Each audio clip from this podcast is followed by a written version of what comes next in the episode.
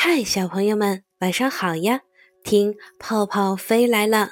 今天泡泡里的故事叫《贪心的樵夫》，一起听一听吧。山脚下住着一个贫穷的樵夫，他每天都要上山砍柴。这天，樵夫不小心把斧头掉到了水潭里，他因为不识水性，急得大哭起来。这时，一个老神仙冒着水命问他为什么哭。樵夫把情况告诉了老神仙。老神仙微笑着说：“我帮你捞斧头吧。”一会儿，老神仙又冒出来，拿着金斧头。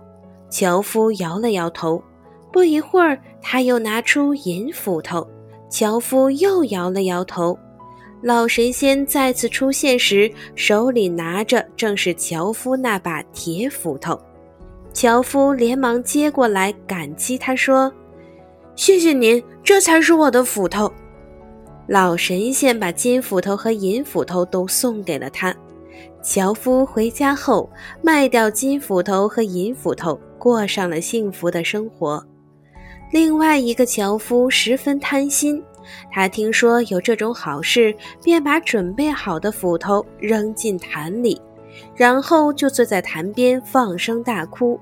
和上一次一样，老神仙出现了。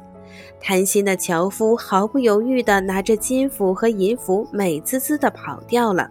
他边走边做美梦，结果不小心掉到了深潭里，淹死了。